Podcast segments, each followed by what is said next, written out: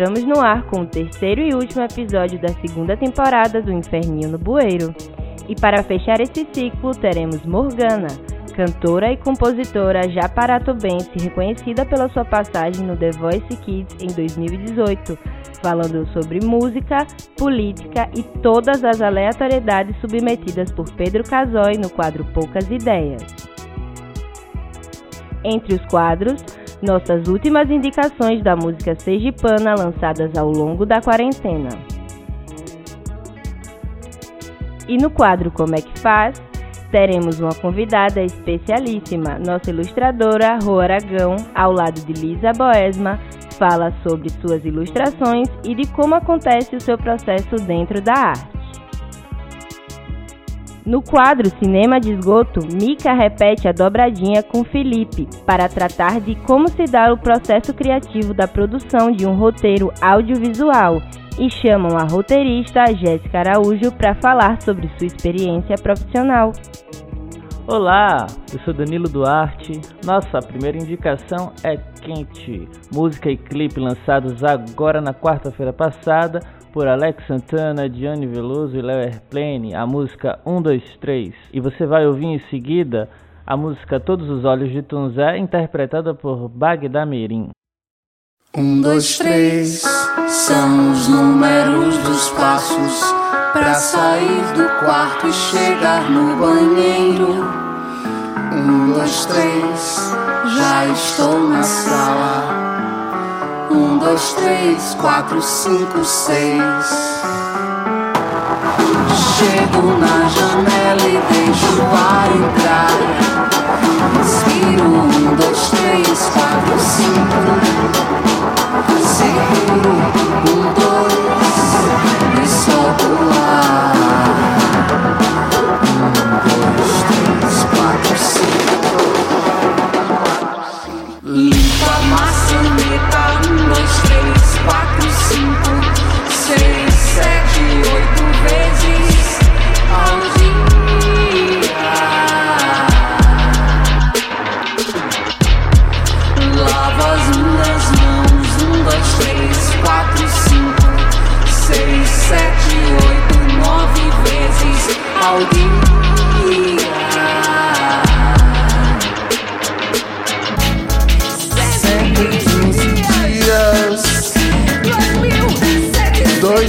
Mil setecentos e sessenta horas.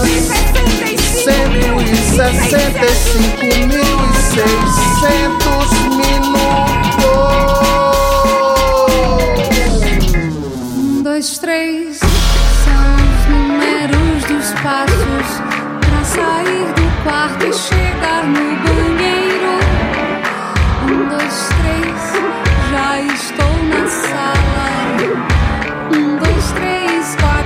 angry.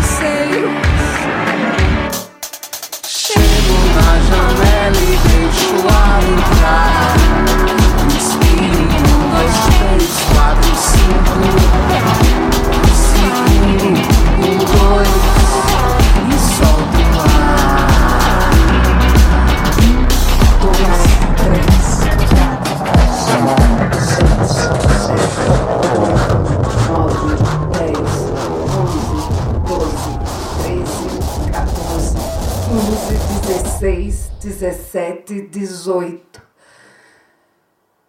Segundos é o tempo que eu consigo ficar sem respirar.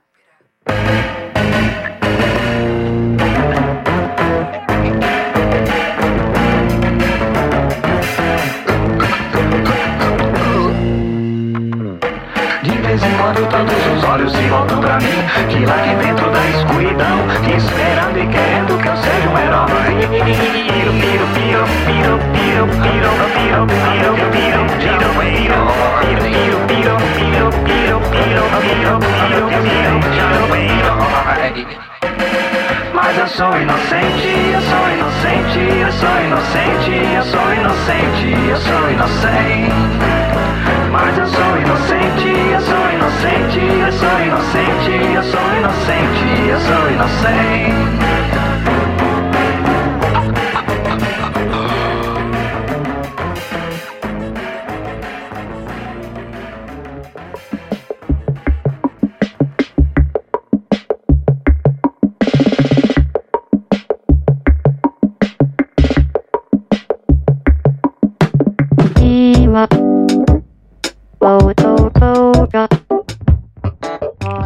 Aí, minha gente, estamos aqui no último episódio da última temporada do Inferninho no Bueiro, né? Hoje, infelizmente, tem uma notícia tristérrima para dar que Fabinho Arikawa não vai estar aqui com a gente hoje. Então, por favor, não saiam. Tipo, eu sei que é foda. Mas não saiam, porque a gente tá aqui hoje com ninguém mais, ninguém menos que Rô Aragão minha amiga pessoal, cabulosa, maravilhosa, integrante também do coletivo Inferninho. Apesar de não participar da rádio falando, faz os cartazes maravilhosos. E aí, Rô, se apresente para nós. Eita, eita. Boa noite, gente. Eu não sou ninguém, não, minha filha. Eu não sou ninguém. Quem quiser que Minha diga. Filha se oriente. Mas eu de fato acho isso, porque eu não acho que eu sou nada não mesmo. Eu acho que eu venho sendo algumas coisas, assim, sabe? Então, eu diria que nos últimos tempos, Rô vem sendo Rô, né? Filha de Dona Alda e seu Roberto. Rô vem sendo R também, que é uma artista visual, criada em Nossa Senhora do Socorro, um salve Zona Norte, que às vezes dá uma de performer, às vezes dá uma de poeta, é ilustradora, mas às vezes também não é porra nenhuma, assim. Eu acho importante dizer isso, porque o direito de não ser é, é massa. Eu mesma E Rô também é estudante universitária, faz curso de psicologia. Diz ela que vai terminar o curso, então, assim, né? Vamos ver quais serão as cenas desse próximo capítulo dessa novela. E é pesquisadora também, tem caminhado um pouco ao lado do movimento de marisqueiras de Sergipe, tentando criar algumas alianças ah, político-afetivas que sejam diferentes dessas que, enfim, esse mundo constituído e marcado por violências nos impõe. Acho que é isso. Ai, maravilhosa, maravilhosa, caralho. E aí, amiga, é... quando mais ou menos você começou a ilustrar, né? É... Antes disso, você já tinha alguma afinidade com arte? Como é que começou essa sua trajetória aí? Hum... Eu, eu considero a minha minha aventura de ilustrar muito recente, assim. Eu dataria, de, sei lá, finalzinho de 2015 para 2016, sabe? Nunca fui uma criança envolta em arte, assim pelo menos não, não aparecia como arte para mim. Então, eu acho que toda, toda a afinidade que eu construí com manifestações artísticas de uma forma geral se deu a partir de 2012, quando eu comecei a estudar no IFES. E aí eu acho que o IFES foi um, um bom divisor de águas, assim. Tudo o caos está aí para ser testemunhar viva desse processo. Mas eu acho que esse acúmulo de, de experiências, a gente ia muito para vários, vários rolês de ocupação do espaço público e também a gente começou a promover algumas coisas dentro do IFES, assim, sempre muito relacionado à música, ao audiovisual e tal. Lá ela desde sempre escreveu e desde sempre desenhou algumas coisas, mas para mim isso se deu pouco antes de entrar na universidade mesmo. Eu ficava com um menino na época e eu achava que ele era muito bonito, cara, muito bonito, assim. E eu comecei a brincar com a geometria do rosto dele. Eu acho que foi assim que aconteceu, sabe? A gente não deu certo, mas essa paixão foi embora e essa curiosidade ficou, sabe? De brincar mesmo com traços, com formas com, sei lá. E aí foi rolando, depois eu fui me percebendo artista, assim. Mas isso durou um tempo, eu acho que só depois que eu saí da casa dos meus pais, que eu fui morar com Tainá. E que aí eu conheci várias outras pessoas, assim, pessoas que inclusive me ajudaram nesse processo de reconhecimento enquanto artista. Foi que o babado começou a desandar, sabe? Ou a andar. Mas eu acho que foi desandar mesmo, que tá tudo desandando. Mas acho que foi isso, 2015 e 2016, né? Tem uns quatro anos aí que, que, esse, que eu me entendo enquanto ilustradora, de repente. Talvez menos. Mas é isso, não tem muito tempo não, eu acho. Apesar de ser muito tempo já, mas enfim. Chique, amiga. Chique demais. É, e quando, assim, né, partindo um pouco mais para a questão de como que funciona o seu processo criativo, né? Quando você começa a desenhar, você já meio que tem um desenho em mente ou você meio que deixa fluir, assim, tipo, sei lá, vai criando, nada disse da mente, e, enfim. É, eu ando disse. eu acho que tem muito das duas coisas, assim. Eu sempre tenho alguma imagem que eu quero botar no papel ou na tela do computador, enfim. Mas a única certeza que eu tenho é que o produto final não vai ser aquilo que eu imaginei que seria, sabe? Então eu diria que eu, eu começo com um rascunho, mas eu sei e me dou a liberdade de fazer daquele rascunho uma outra coisa. Porque eu acho que faz parte do processo também, né? Se prender muito a, a uma coisa inicial ou originária, talvez limite um pouco da nossa capacidade de pensar, inclusive. Então, eu acho que é isso, assim, sempre vai parar num lugar que eu não sei qual é. E é isso, assim, eu tô de boas quanto a isso, às vezes eu me estresso quanto a isso, mas é, é isso o movimento. Amiga, e você começou a desenhar no papel e depois você partiu pro digital, né? Tipo, pro computador e tal. E aí eu queria saber como é que se deu esse processo e quais foram as principais diferenças que você percebeu, as limitações, as partes mais massas de cada um, enfim. Começou porque eu ganhei uma mesa digitalizadora da minha mãe. Ela queria me dar uma televisão, mas eu achei que isso não fazia nenhum sentido. Assim. E aí eu pedi uma mesa digitalizadora. E eu comecei a me, me aventurar mesmo, assim. Eu já tinha é, experimentado a mesa de Laila. Eu vou falar de Laila, eu acho que em várias vezes, em vários momentos, porque minhas refs são minhas amigas. um salve tudo caos. Mas é, eu comecei, eu ganhei essa mesa e eu comecei a experimentar, assim. Eu acho que no início o primeiro choque foi de perceber que, de fato, uma mesa digitalizadora não, não, não é uma caneta e um papel, assim, né? Porque para mim existe uma diferença muito substancial, assim, de você perceber que riscando o papel com lápis, o traço sai no papel e riscando a mesinha com a caneta, o, o traço não sai na, na mesinha, sabe? Sai na tela do computador. Então isso me causa um estranhamento, assim, uma dificuldade. Mas que é uma dificuldade desafiadora também, sabe? Eu gosto de gastar nas ferramentas, nos softwares e tal. Mas eu ainda prefiro a arte tradicional, eu acho. Porque existe um fator que eu acho fundamental, assim, que é a possibilidade do erro, sabe? O fato de você perceber que no movimento errado da sua mão você pode estragar absolutamente tudo e a partir dali você tem que inventar uma coisa completamente nova porque fugiu daquilo que você tinha pré-determinado. É incrível. E no digital você não tem isso tanto, sabe? Porque você pode desfazer, refazer e adaptar aquele erro de alguma outra forma mais flexível, não tem uma dureza do erro que nem o tradicional, sabe?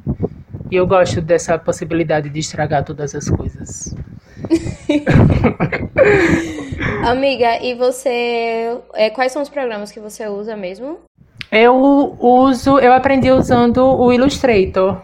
Eu, enfim, estudo na UFES, né? E aí eu consegui pegar algumas disciplinas eletivas no curso de design, porque na época eu queria muito fazer design, assim. Depois eu percebi que eu não queria fazer porra nenhuma. tava bom e tava ruim onde eu tava mesmo. E aí, nessa disciplina eu aprendi usando o Illustrator. E depois eu migrei para o Photoshop, mas de forma bastante é, como é a palavra? Individual mesmo, sabe? Não, não tinha ninguém me orientando. Eu fui assistindo o vídeo no YouTube para aprender a usar as ferramentas e de repente eu vi que eu já estava me jogando. É, errando de novo e aí bugando o computador, porque o meu computador é assim, uma tristeza. Inclusive, se alguém quiser me dar um computador. aí, o que não vai acontecer, mas deixa o recado. É, e aí eu, eu uso o Photoshop hoje mais, mais, mais vezes, né, no caso. Chique, amiga. Chique demais. E aí isso também serve muito pra gente pensar é, o próprio nome do... O próprio intuito, né, do, desse quadro, que é tipo às vezes a gente pensa que os artistas já sabem fazer as paradas tudo, mas, velho, a gente pena pra mexer nos programas, velho. Pelo menos Nossa, eu velho, é mesma, um tecnologia pra mim é assim. eu peno muito, velho. Primeiro que não é nem de graça, tá ligado? Ou você paga ou você craqueia. E eu craqueio, no caso. eu não vou pagar. Claro, o bonde das craqueadas. E aí, só o risco do vírus no computador, amor, já é, uma, um, já é um fato de sofrimento, já. Que, é, é foda. Mas a gente vai indo igual. Pois é, minha Se a Adobe me prender por causa disso, vocês vão ter que pagar o advogado, tá bom? Mal sabe eles que o vírus sou eu. Amiga, eu lembro que teve uma época que você chegou a imprimir, né? Fazer uns posts, aí você fez bolsa, né? Também, umas pochetezinhas e tal. É como meio de conseguir a qué, né? Porque as gatas também precisam conseguir o dinheiro delas. E aí eu queria saber como Sim, foi é. que você, como foi esse processo, né? De você enxergar a sua arte como uma forma também de conseguir dinheiro, né? É, é um babado isso, assim, porque eu acho que atravessa várias coisas. Inclusive, uma delas é a autoestima, assim, né? Porque é, eu acho que existe uma distância entre você fazer o babado e você publicizar aquele babado, sabe? Eu tenho algumas dificuldades com isso até hoje. Mas isso se tornou para mim uma possibilidade ainda em 2017. Ali eu tava. Enfim, tinha começado a me entender enquanto produtora de arte, de alguma modalidade de arte, assim.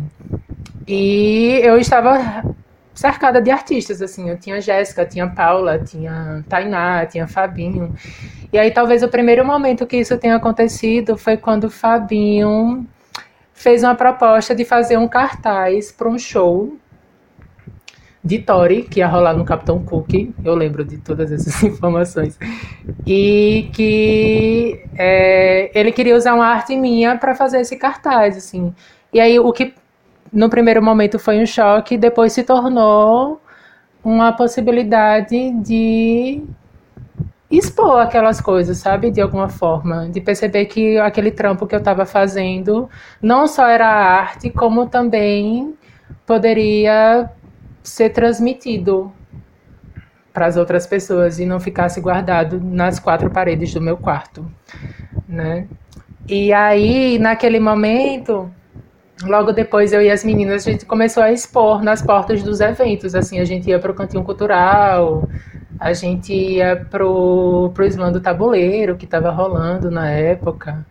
E aí eu fiz uma viagem para Maceió, fui para um encontro de estudantes, levei várias coisas para vender e consegui ter um retorno massa. E ali eu percebi que era uma possibilidade, sabe? Não era nem pelo rolê de conseguir grana, só porque eu estava precisando de grana na época, com certeza. Mas era também pelo fato de perceber que as pessoas se identificavam com alguma coisa que eu estava fazendo, sabe? E eu achava isso muito massa. E aí eu demorei muito tempo para tentar fazer isso de novo. Só rolou no ano passado, né? Tipo, depois de dois anos, assim. E foram experiências ótimas, assim, eu tenho muita dificuldade ainda, na verdade, de fazer uma parada e conseguir reproduzi-la, ou vender a parada original, tanto por uma apegação ao que eu produzo, e, e, é foda isso, mas quanto por não saber lidar mesmo com essas ferramentas de venda, de contato com as pessoas, etc. Eu acho muito difícil, assim. O que dificulta um pouco o processo, mas eu acho a parada muito válida e é muito massa, principalmente pelas trocas que você faz. Você conhece outros artistas, você escamba as paradas que você faz pelas paradas que outras pessoas fazem e você de repente se influencia e influencia outras pessoas, sabe? Não só na linguagem da ilustração, no caso, mas em outras linguagens artísticas também. E eu acho isso muito massa. Para mim é a principal é, coisa que me faz tentar vender ou produzir alguma coisa de repente. É, e aí você falou sobre o lance do cartaz, né, que você chegou a fazer junto de Fabinho, que a ilustração foi sua. E aí eu queria saber rapidamente como foi a sua experiência para criar os cartazes para rádio e não só para rádio, né? Porque você já vem produzindo os cartazes também para a festa do Inferninho, né? Saudades, inclusive. E aí queria saber como é que é esse, esse processo para você, esse como é que tá sendo essas experiências aí. Eu acho muito louco assim, porque esse esse movimento de, enfim, a minha aproximação com do Inferninho também não é tão tão longa assim, né, enquanto integrante do coletivo, vamos dizer. Porque enquanto público desde sempre eu fui assim. Minha mãe odiava, porque ela não gostava que eu ficasse sem dar notícias, dormindo fora de casa, etc. Mas eu estava lá igual. E aí, acho que esse movimento de, de começar a produzir arte ou alguns veículos de é, divulgação das coisas do Inferninho começou nesse ano, a partir do carnaval, né? Que foi um, acho um projeto que eu tenho muito orgulho, de verdade, assim. Que eu e Fabinho construímos, mas não só eu e Fabinho, né? Porque, enfim, o coletivo todo teve implicado na, no processo, de uma forma geral. E ali eu fui percebendo outra possibilidade, assim, mas ao mesmo tempo muito em conflito comigo mesma, sabe? Porque, sei lá, ilustrar e fazer um cartaz não são as mesmas coisas. Você precisa ter, eu acho que, tratos e cuidados diferentes com, com um cartaz, por exemplo. Você precisa cuidar de visibilidade das informações, né? Porque senão ninguém vai ver o que, que você está divulgando, assim. E isso até hoje tem sido mais difícil, mas ao mesmo tempo é uma experiência muito massa porque eu tenho me arriscado sabe? Eu tenho me desafiado, assim, é muito difícil. Na maior parte das vezes eu odeio os resultados, assim, mas ao mesmo tempo eu percebo que eu tenho evoluído. E depois que eu percebi que eu não sou designer, eu não tenho nenhum compromisso com design, assim, foda-se, sabe? Eu vou fazer o meu cartaz. Quem quiser ver o cartaz, vê. Quem não quiser ver o cartaz, vê igual, porque vai ter que ver. vai divulgar, sabe? Mas eu acho que o lance que tá por trás de tudo isso é a confiança que existe, sabe? Entre algumas pessoas acreditarem no trabalho que eu sou capaz de fazer e isso fazer com que eu também acredite nesse trabalho, assim. Então isso me leva um pouco pra frente. E tem sido massa, trabalhar com o Ferninho é, é tudo pra mim. Ai, amiga, é tudo. E é muito doido, né? Tipo, esse lance de você, tipo, se deparar com uma responsabilidade de ter que criar uma certa identidade visual para aquele rolê ou para aquele para esse episódio, sabe? Tipo, isso é muito doido. Eu imagino que seja um super desafio mesmo. É uma loucura. E, tipo, no carnaval eu e Fabinho estávamos juntos, né? Assim, de uma forma, assim, todo o processo e tal. E aí, pelo menos nessa segunda temporada, eu tô meio que trabalhando sozinha nos cartazes. E aí, isso me dá um medo absurdo, porque eu posso estar fazendo todos os tipos de merda possíveis. A insegurança delas, menina. É, a insegurança delas, gata. Mas ao mesmo tempo, saber que eu posso fazer qualquer coisa, sabe? Não que com o Fabinho eu não pudesse fazer qualquer coisa, porque poderia, de qualquer forma. Mas essa possibilidade de trabalhar sozinha e de perceber que os seus limites são os seus limites e que depois deles são limites que talvez não importem tanto assim, sabe? tô suave, tá sendo massa. Então, amiga, Rosinha Rosete, vamos para a parte prática do babado. É... vamos falar como é que faz o negócio, né? Porque assim, muita gente tem vontade de aprender a desenhar, só que aí olha os trabalhos dos outros e pensa que não vai bancar, que não consegue nunca chegar naquele patamar, porque a pessoa é muito cabulosa e você não vai conseguir. E isso tudo é uma grande mentira, porque toda arte é um grande processo. Alguns passam por processos mais longos, outros por processos mais curtos. E tudo bem, cada um no seu processo gostosinho, entendeu? Porque o babado é isso mesmo. E aí, Rosinha, eu queria saber o que você diria para alguém que quer muito começar a desenhar, mas, mas pensa que não sabe, né? Que não consegue desenhar, tal.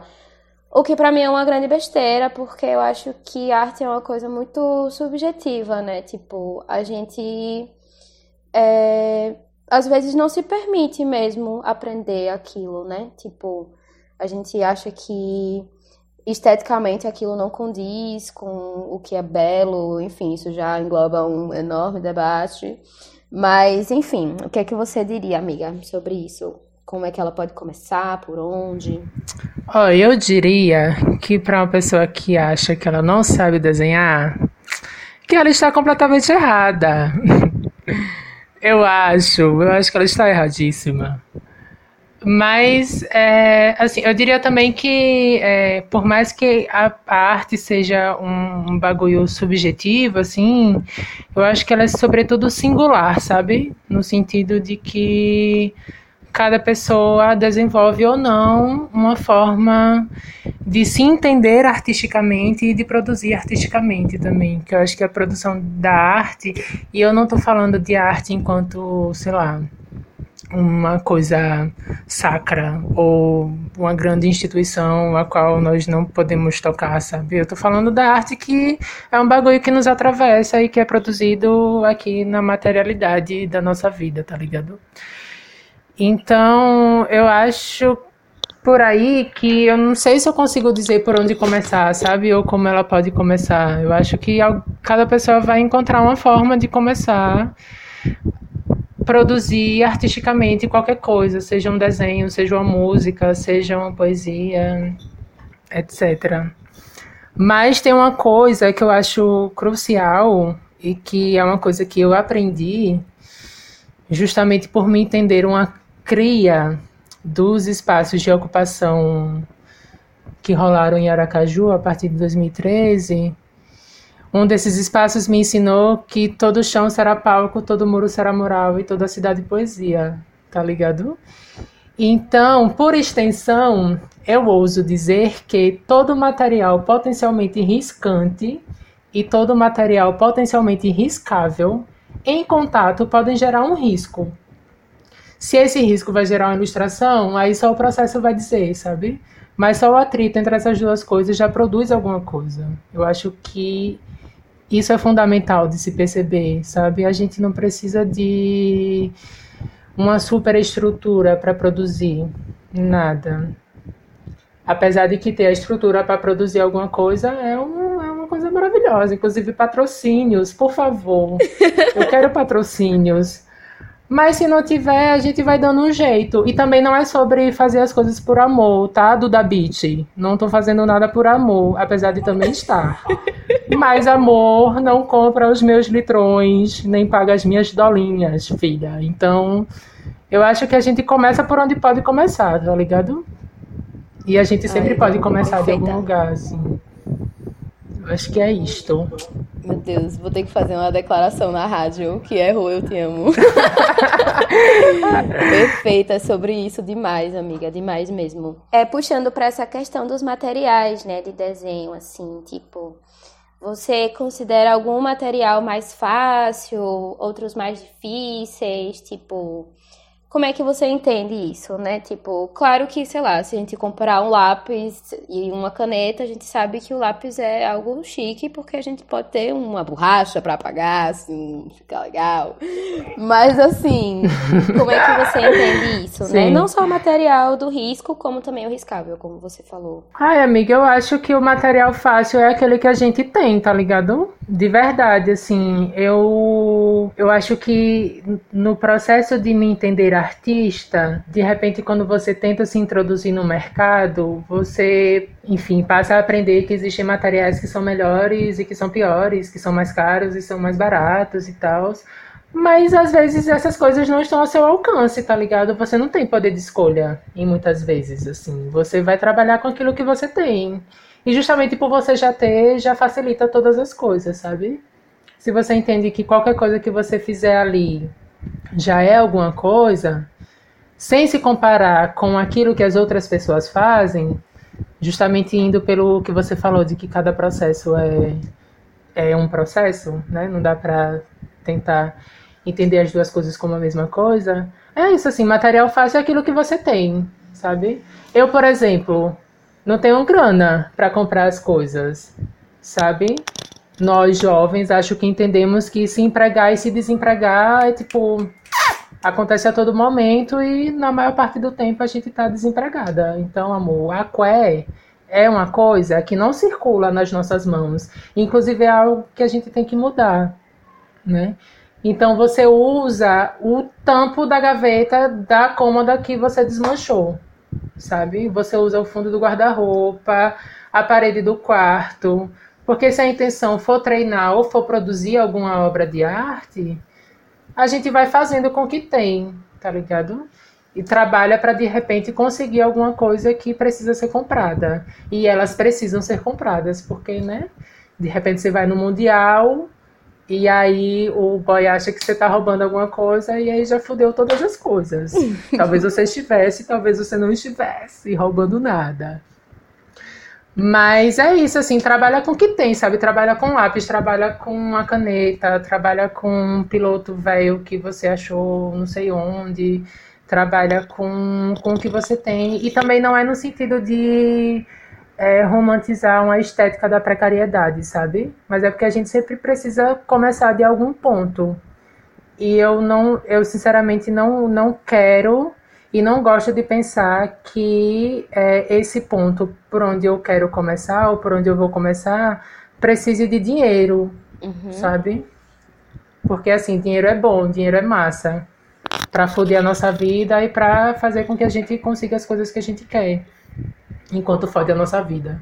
Uhum. Mas a gente, enfim, tem que negociar mesmo assim, sabe? Se cede a ele ou se não cede. E aí quais são as escolhas que você faz? Eu acho que, que é isso. Mas eu diria, trabalhe com o que você tem. Sabe? Eu acho que isso não mede a qualidade do seu trabalho. Não é por um, um babado ser caro que ele vai ser melhor do que o que é barato. Assim, os resultados são, são distintos e as leituras dependem das pessoas que leem, não necessariamente de quem está fazendo aquele babado ali, né? Se eu desenho com lápis apenas, ou uma galera que desenha, sei lá, com tinta acrílica, que pinta o babado com tinta acrílica, são duas formas distintas de fazer arte que expressam realidades e singularidades diferentes, então não é uma questão de qualidade. Eu acho que é isso. Eu não sei não se eu respondi, mas Respondeu, respondeu demais, amiga. É, você falando me fez pensar muito num desenho uma vez que um amigo meu fez numa numa agenda que eu tinha tal, e aí ele fez um desenho com uma caneta Bic. E o desenho ficou simplesmente cabuloso, velho. Ele só usou uma caneta Bic azul, assim, tipo. E ele foi gastando, rabiscando, rabiscando, rabiscando. Quando eu pensei que não, tinha uma obra de arte na minha agenda. E eu fiquei, amado. e aí é bem louco isso, né? Que às vezes a gente acaba subestimando um pouco esses materiais mais simples, pensando que a gente só vai conseguir fazer uma parada cabulosa se tiver, sei lá, uma posca, que é 300 milhões de reais. Mas é o que você falou, né? Tipo, é, que o dinheiro não seja um limitador para começar a fazer nossas paradas. Tipo, é, a gente pode tentar, sei lá, começar a fazer uma parada a partir de coisas que estão do nosso lado. Uma caneta, um lápis, rabisca, sei lá, dá uma catada no, no YouTube, procura referência, sabe, de coisas e vai se jogando. O importante é se jogar, gente. Vamos se jogar. Exatamente. Exatamente. E que seja um se jogar que não se faça sozinho também, porque eu acho que, que vai por aí, sabe? Ninguém é artista só, gente. Ninguém vive só, inclusive, assim, sabe? São op opiniões minhas, obviamente, mas eu acho que as coisas se fazem muito coletivamente, tá ligado? E, Total. inclusive, se jogar é um, é um processo coletivo, assim, se eu não tivesse várias pessoas ao meu redor que de repente acreditassem no que eu estava fazendo e no processo que eu estava me jogando, eu não estaria aqui. Então eu acho que o lance é também se cercar de pessoas que acreditam no que você faz, porque isso fortalece a crença que você tem no próprio trabalho, sabe? É, amiga, e assim, mas vamos dizer assim, poxa, não queria desenhar sei lá, já desenhei muito com uma caneta Bic, já, já, meu lápis já acabou, já acabou as pontas 0.5 do minha poli, a borracha já não dá, eu quero, assim, comprar uma coisa novinha, uma coisa nova, uma coisa divertida pra, sei lá, tentar umas coisas diferentes. E Sim. aí, quais são os materiais legais, assim, que Sim. você acha que são, que você gosta de usar para desenhar? E também os lugares baratinhos, onde você consegue achar umas coisas massa por um preço chique. Porque aí já a galera já se instiga. Boa pergunta, boa pergunta. Porque essa vontade vai bater em algum momento. e você vai querer saciá-la. Mas eu acho que o lance, Fia, é bater perna no centro, sabe? Amo, saudades. É, é, eu gosto, inclusive. É isso, mil grau nesses tempos de pandemia, máscara, protetor solar e álcool gel, Fia. E vai bater perna. O kit delas. Sabe, eu acho que o, o centro tem, tem várias lojinhas que passam despercebidas que de repente pode ser um grande manancial de materiais, sabe? Mas assim, os que eu geralmente costumo ir e que eu sinceramente não sei se são os mais baratos, mas se não forem, por favor, me digam quais são os mais baratos. São os armarinhos que tem perto do Teba. Porque é nisso também, né? De você não ir procurar, assim, você vai procurar um material específico, mas de repente você também percebe que algum outro material que você não achava que poderia servir, serve. E aí você cata. Então, sei lá, eu vou nos armarinhos que tem perto do Teba, são armarinhos que minha mãe sempre vai, porque ela é costureira, então, enfim, armarinhos, né? Costureiras têm uma relação direta aí, talvez. Mas eu sempre vou com ela e de repente sempre acho alguma coisa que seja mais barata do que em casas que sejam ditas de material artístico, sabe? De repente um pincel, de repente uma caneta para tecido, de repente uma tinta acrílica e tal.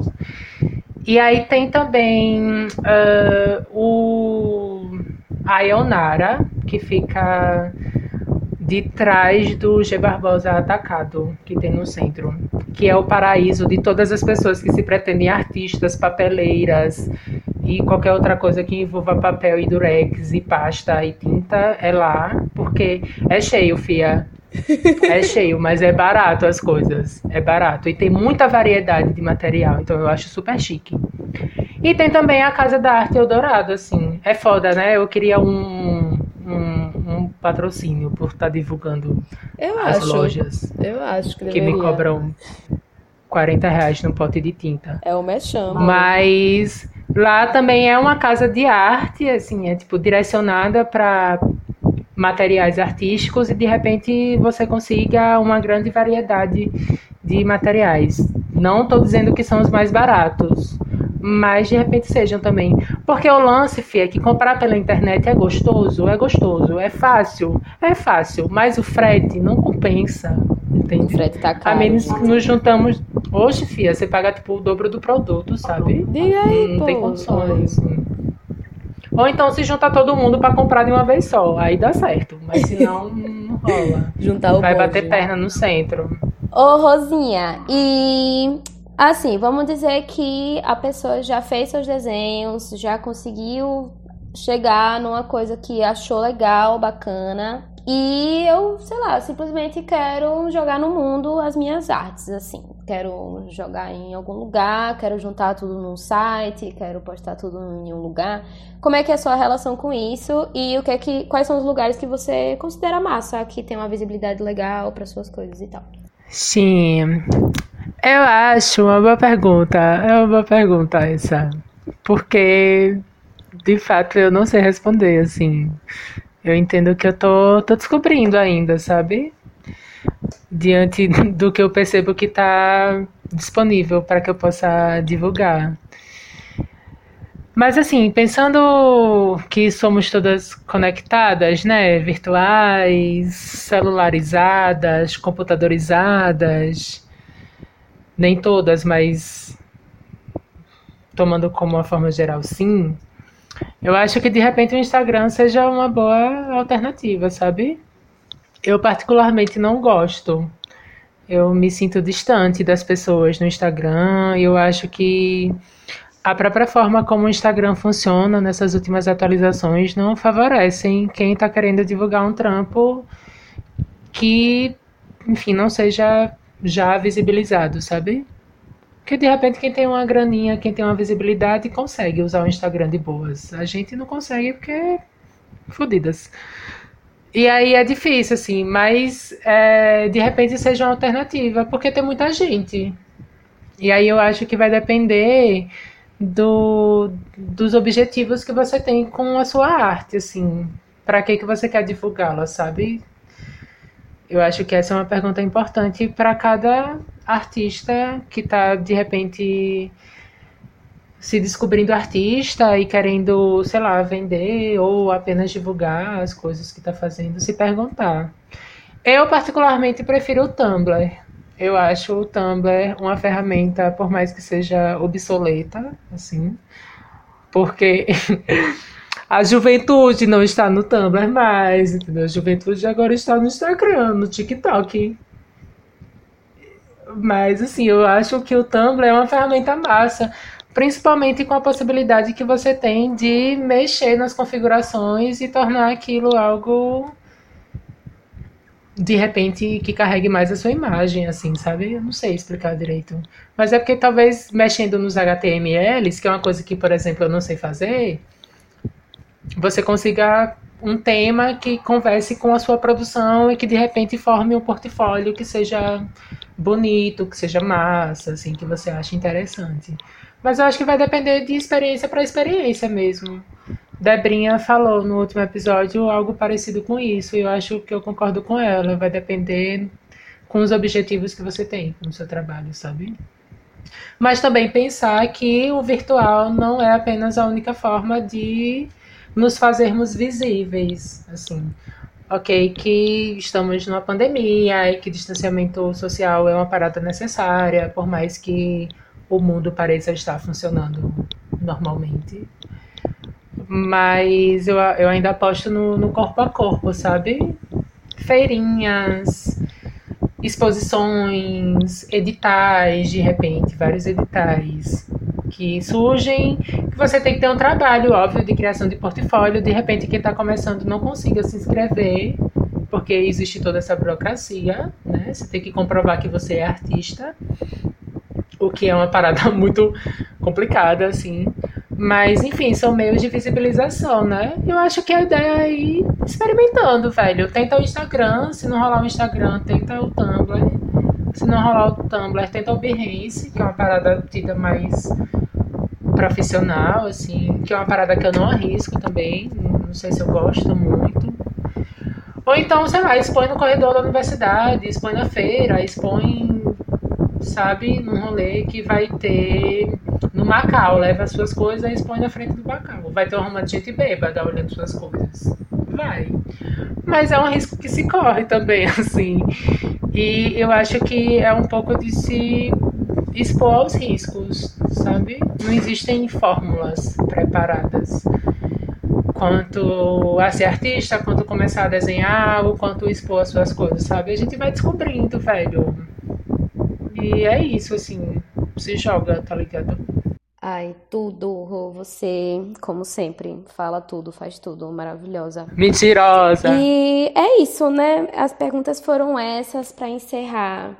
Esse espaço é todinho seu, pode divulgar suas redes, só as que você quiser. e pode dar sua palavra, dar sua ideia, que você é tudo e esse espaço é seu. Ai, tá. É, eu queria agradecer, na verdade. É, eu acho de repente estranho eu estar de alguma forma por trás da produção do Inferninho e ao mesmo tempo nesse momento estar é, botando minha voz, assim, eu tenho dificuldades sinceras em lidar com isso, mas eu acho que o, lance está na troca, sabe? A gente precisa trocar sobre as coisas que nós estamos sendo e o que nós estamos fazendo também, porque a construção é coletiva. E aí o número da minha conta no Banco do Brasil é 234. Mas é. Quem quiser doar, tem PicPay, tem Nubank, tem todas as coisas. Se quiser me dar dinheiro, eu aceito. Eu aceito dinheiro. O dinheiro é bom.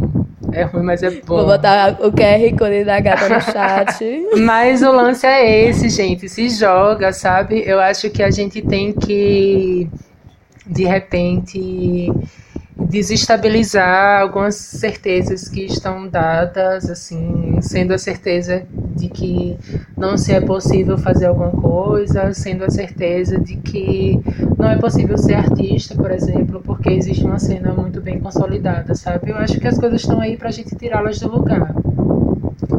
E a partir daí a gente vai seguindo, coletivamente, de preferência. Porque eu acho que, mais uma vez, insistindo nisso, sozinho a gente não se faz. E é isso, se junta com as amigas, pesquisa os lugares que rola de ir, tá ligado? Faz o que quiser fazer e entende que o seu processo é o seu processo. E depois disso, fia, tchau e benção. Sabe? Só vamos.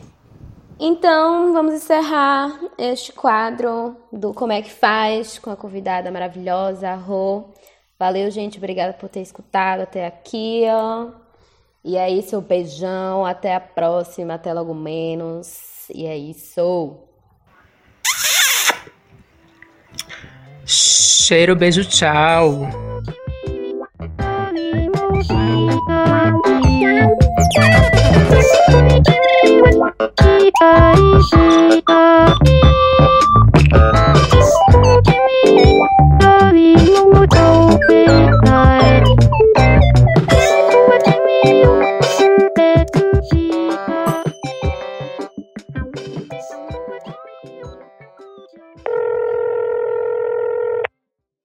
Saudade do sorriso, do seu olhar e do seu toque.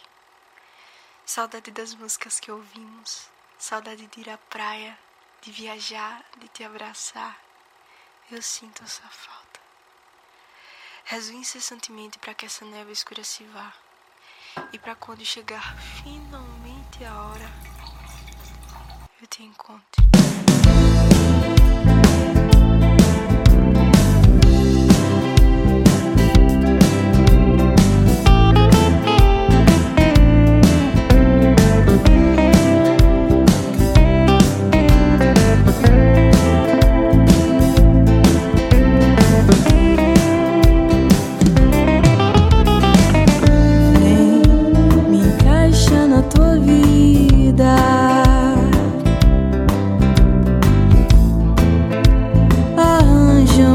Espaço pra mim na tua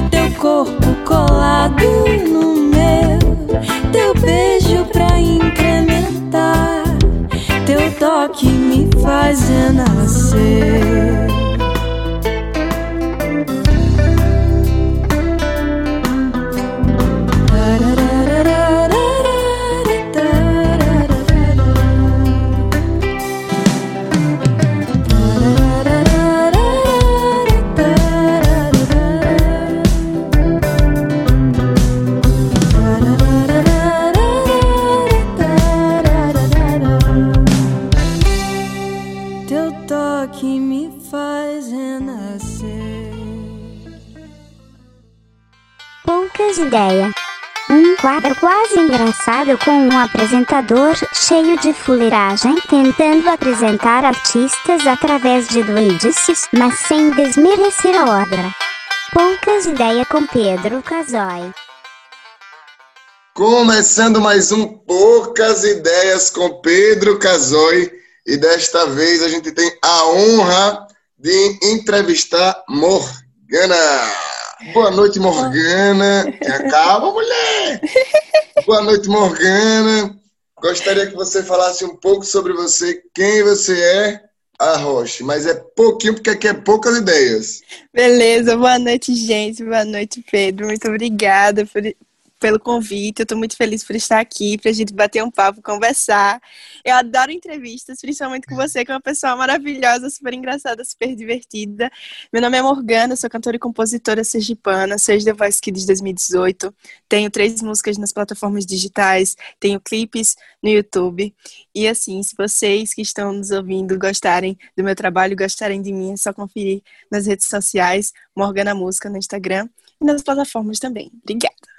Perfeito, assim eu claro. Agora eu quero falar aqui de coisa séria, momento reflexão. Arroz. Prefere papado ou soltinho? Ai, meu Deus. Depende da comida, mas no geral, papada. Porque eu não consigo fazer soltinho, então vamos de papada. Uma pessoa, eu acho que o arroz diz muito sobre quem a pessoa é. Se ela é uma pessoa mais papada ou é uma pessoa mais soltinha? Com os Não, é outros, porque- assim.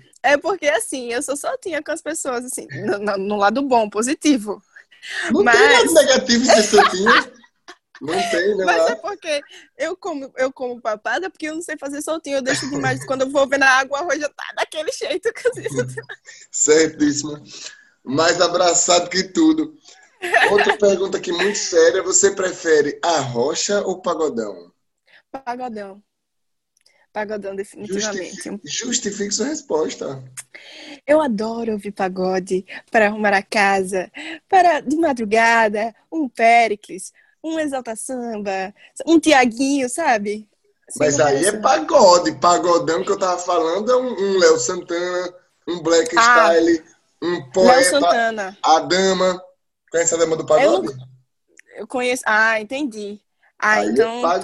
pagodão, pagodão. Pagodão, ainda pagodão. Ainda Pagodão dos dois jeitos. Tá, você tá dizendo aqui que você odeia a rocha, então, né? Vou continuar, não, Não, vou fazer a resposta. Não, eu gosto. Eu, eu se eu fosse. Se tivesse tendo festa e tal, me fui arrocho e, e, e danço e tudo mais. E, e aquele, olha, de casal, tá, tá, tá. É comigo mesmo. Certíssima, certíssima. Se você, se você fosse uma letra de sua música, qual música você seria? No momento, é, se fosse as músicas que eu já tenho lançada, lançadas, seria Deixa. Mas se fosse é, todas que eu tenho hoje, seria uma que vou participar em breve, talvez, de um festival. Se eu for, se eu for aprovada, né? Se eu conseguir passar.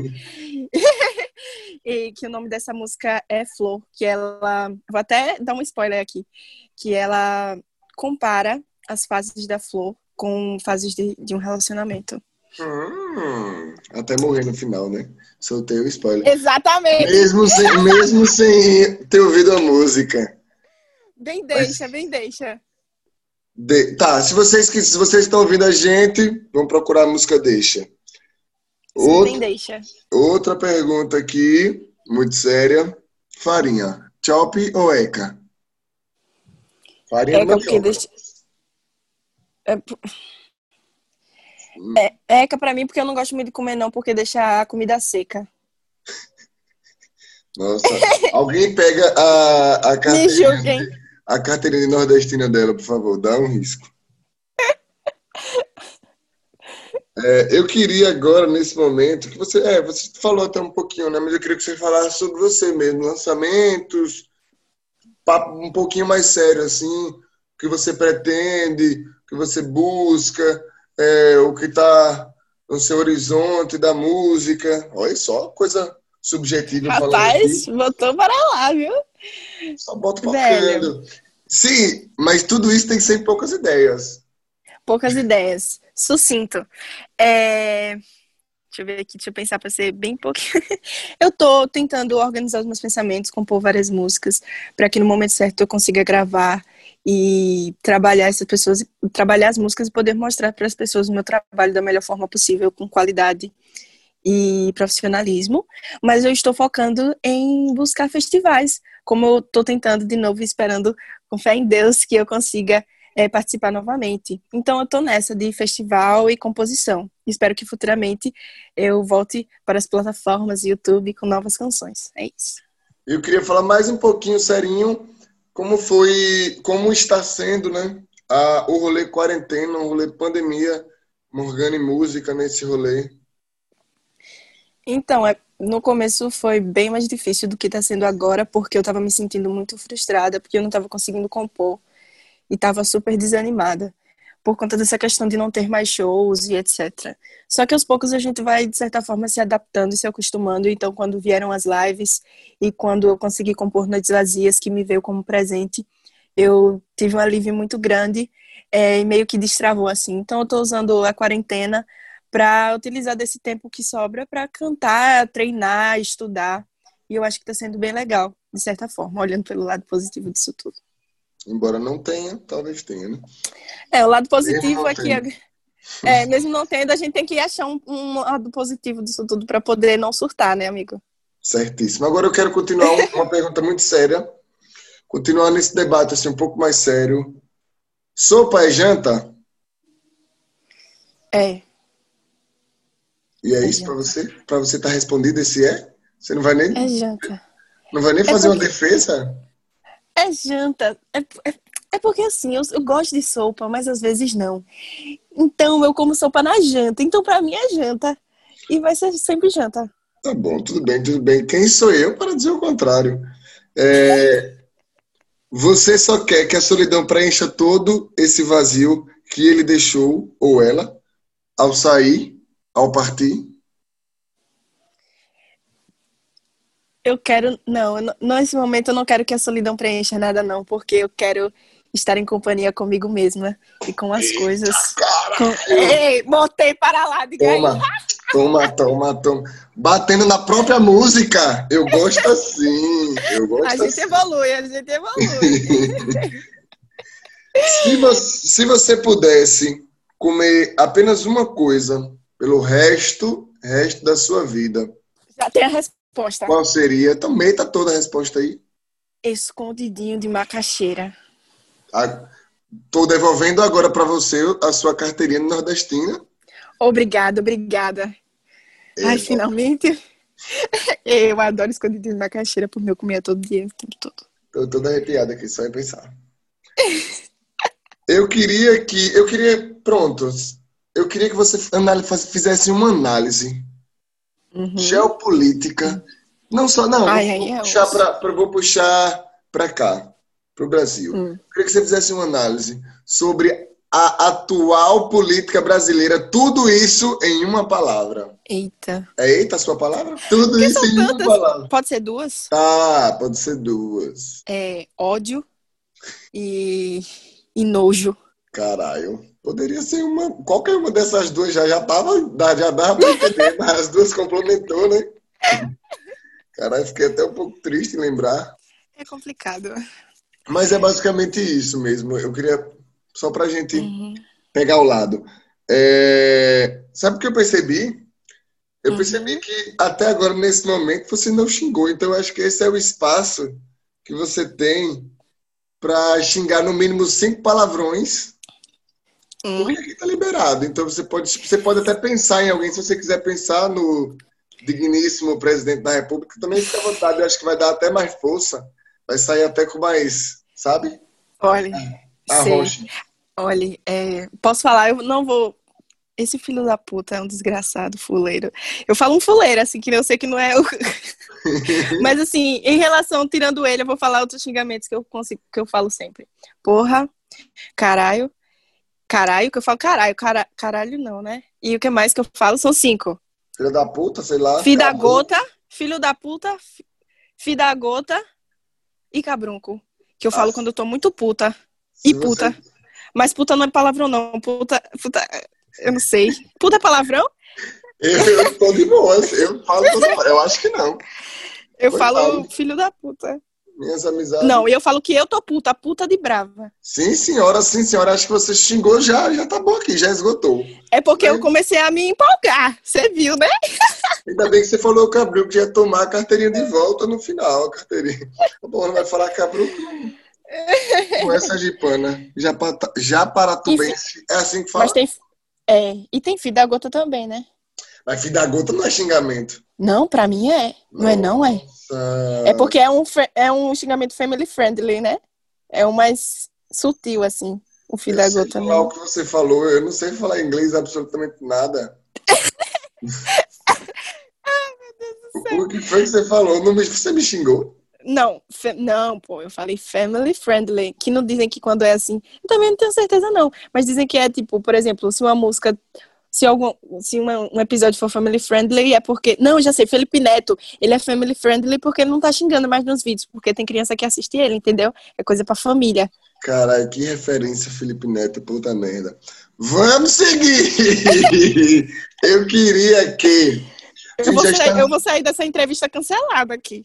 Não, pelo amor de Deus, ninguém vai te cancelar absolutamente. Cancelar vai cancelar o o quadro inteiro de uma vez só. Eu faço sempre a mesma pergunta no final, porque é uma pergunta assim que, que eu gosto particularmente. Se você fosse a presidenta da República e seria agora, nesse momento, o seu Hum. primeiro discurso, você ia falar, colocando a faixa aqui, você ia falar pra porra do Brasil inteiro. O que era Uhum. que você falaria? Eita, pesado. É uma puta responsabilidade. Mas eu, fal, eu falaria primeiro sobre. Eu acho que eu iria falar sobre amor e respeito ao próximo, porque quando a gente fala sobre respeito ao próximo, a gente engloba várias questões. Tanto nessa questão do Covid, porque a gente tem que pensar em todos, quanto pela questão social mesmo. Eu que estou começando a estudar sobre, sobre todas essas questões, a gente percebe que é importante que a gente tenha esse, esse olhar para o outro e não só na gente, né? Porque geralmente quando a gente se importa, a gente se importa tanto na gente no dia a dia que a gente nem percebe como as nossas ações afetam o outro. Então eu falaria sobre isso. Eu queria também, se vo... qual uma música que você, tipo assim, não gosta? Uma música que eu não gosto. É, eu não gosto muito dessa música. Uma música que eu não gosto. Acho que é uma nova, uma nova da, da Luísa Sonza com com Léo Santana, que eu não gostei muito, não. Apesar nós. de que eu falei com. Eu não lembro, mas eu lembro. Não, já sei. É uma que vem assim. Não lembro. Não lembro. Mas assim, e outra, eu falei que gostava dele, né? De pagodão. Então, assim, você sabe Aí que é já- difícil pra mim. Aí já que eu não- gostei muito dessa música. Mas é Mas porque. eu queria que você cantasse uma, uma música assim, assim, aqui, né, na capelinha assim. Uma música que você não gosta tanto. Assim, eu não gosto tanto dessa música, eu vou cantar. música que eu não gosto tanto. É.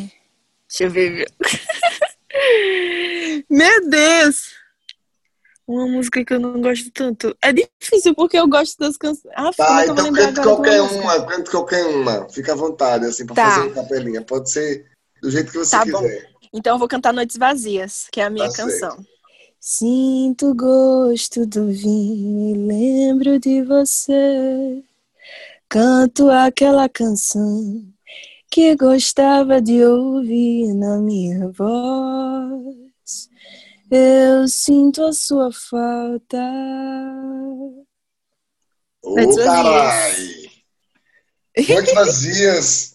Deem uma olhada no, nas plataformas digitais. É chique, né? Falar assim. Eu ia falar Spotify, mas eu falei, não, vou falar plataformas digitais. Ai, que Sim, mulher. E gostaria, gostaria, gostaria, gostaria eu de dizer que estamos no fim, finalizando a nossa entrevista, porque aqui é poucas ideias. Queria dizer também que muito bom poder conversar contigo. Você é uma pessoa incrível. Eu gosto muito de você. Gosto de todo apresentador, né? Gosto muito de você, mas eu realmente gosto muito de você.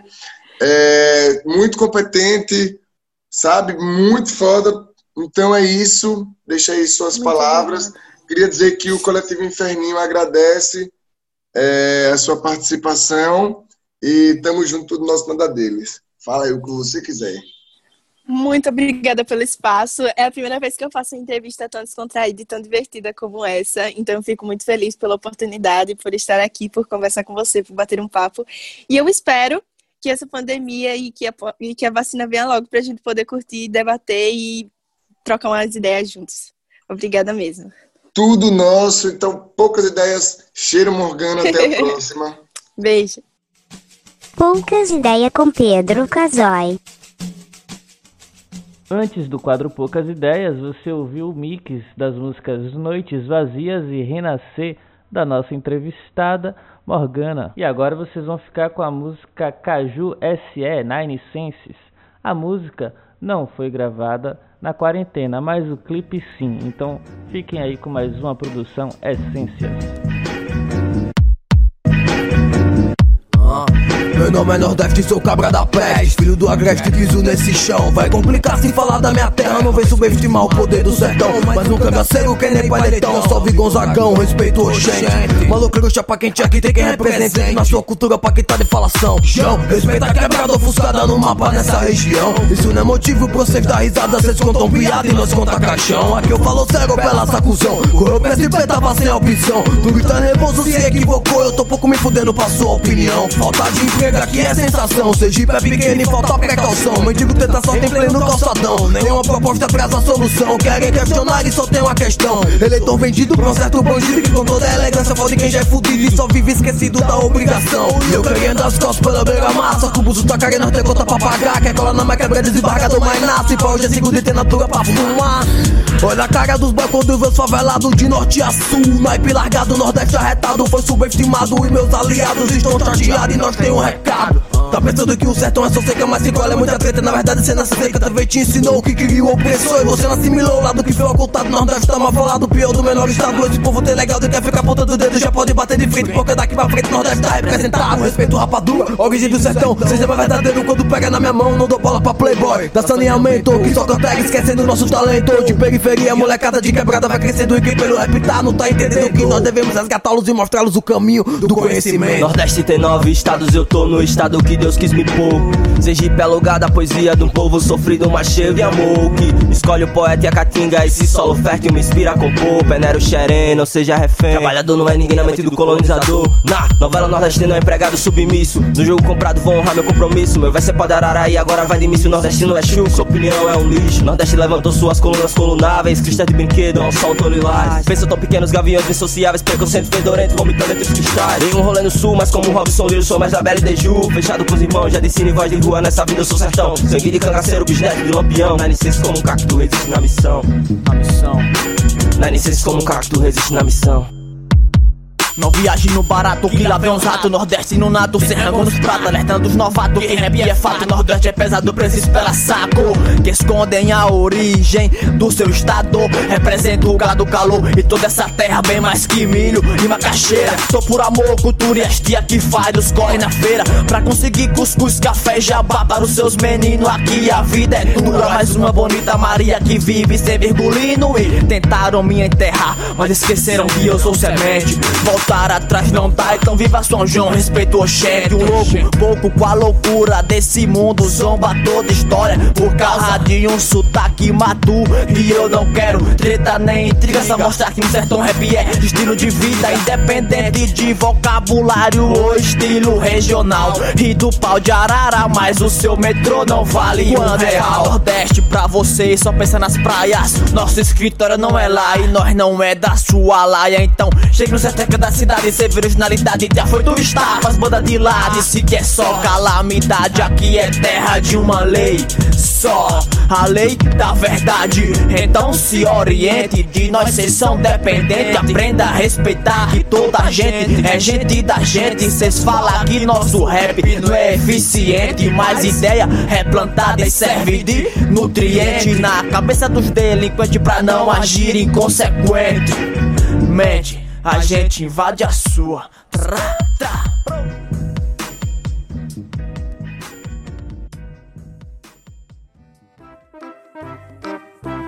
Olá,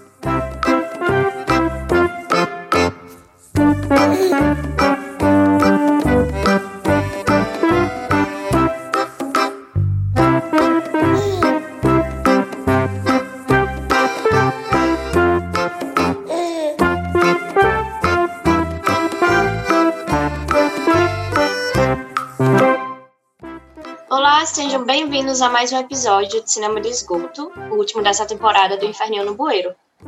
Eu tô aqui com o Felipe Cruz. Olá pessoal, estou aqui mais uma vez, né? Acho que vocês já me conhecem se ouviram o episódio passado. Sou estudante de cinema da UFES, estou envolvido com as produções e agora estou nesse episódio também, no podcast. Hoje a gente vai falar sobre o processo de escrita criativa na produção de um roteiro audiovisual. Tipo, como se dá a formação, de onde vem as ideias para um roteiro, quais programas a gente pode usar para isso, etc. Então, para hoje, especialmente para isso, a gente tem uma convidada especial, que é a Jéssica Araújo, Jéssica Maria Araújo. roteirista sergipana e eu acho que ninguém melhor do que ela para se apresentar pra gente, né? Então, oi Jéssica, quem é você na fila do pão? oi, Kaela, boa tarde, Felipe.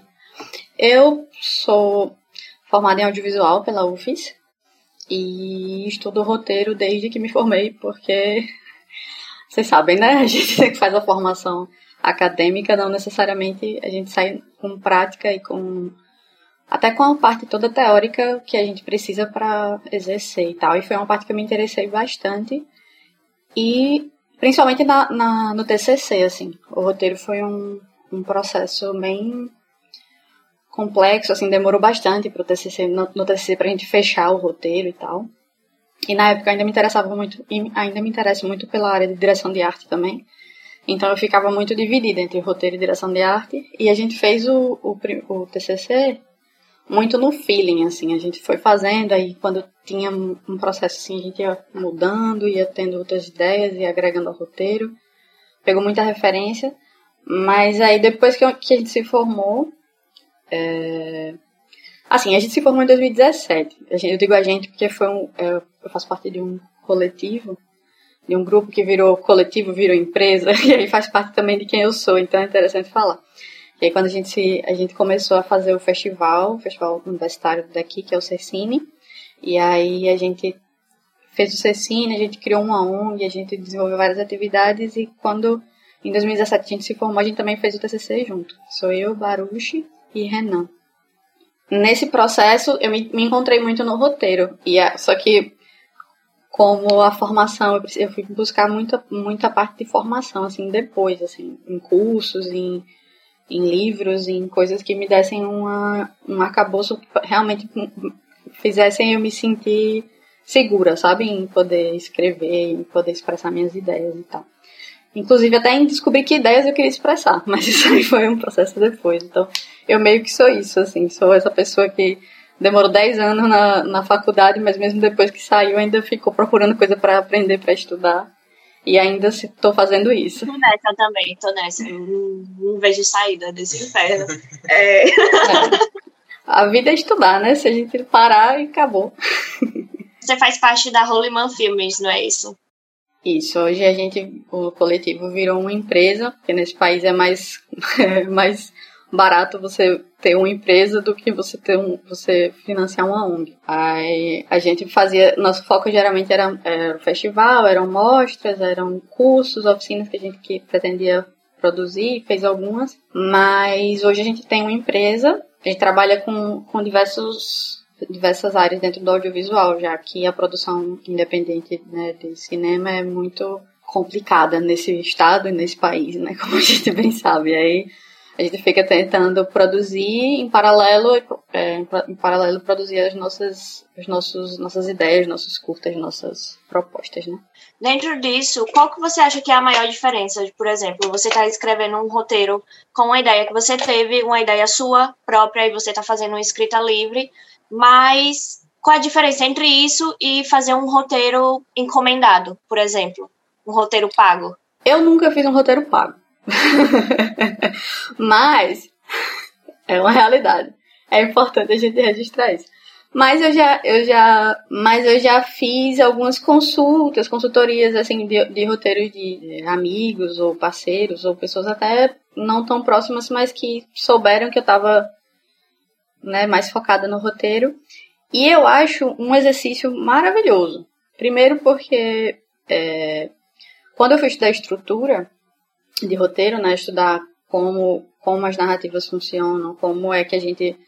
É, as etapas, né? E todas as coisas que a gente vê superficialmente na universidade. É, eu fui percebendo que realmente eu precisava disso tudo para ter uma noção do que era o que eu queria contar e como eu queria contar. Sem ter essa base, essa base da linguagem mesmo, eu não, não é muito difícil você expressar as suas ideias porque você fica perdido, né? Você você acha que pode ir para qualquer lugar e não consegue deixar a coisa com força e com peso. A estrutura mesmo precisa.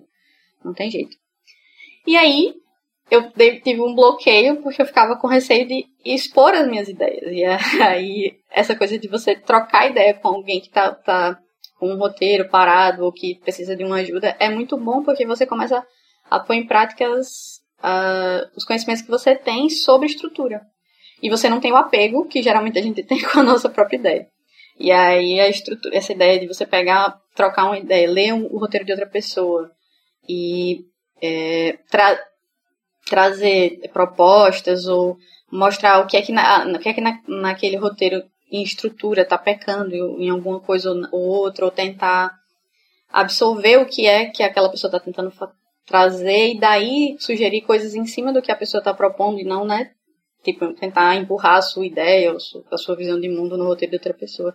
Então, é, essa parte é muito interessante. E eu acho que a gente precisa muito disso no cenário para crescer o cenário. Porque para todo mundo que escreve é muito solitário, eu acho. E aí é solitário, você, você tem receio e vergonha de mostrar o que você escreve.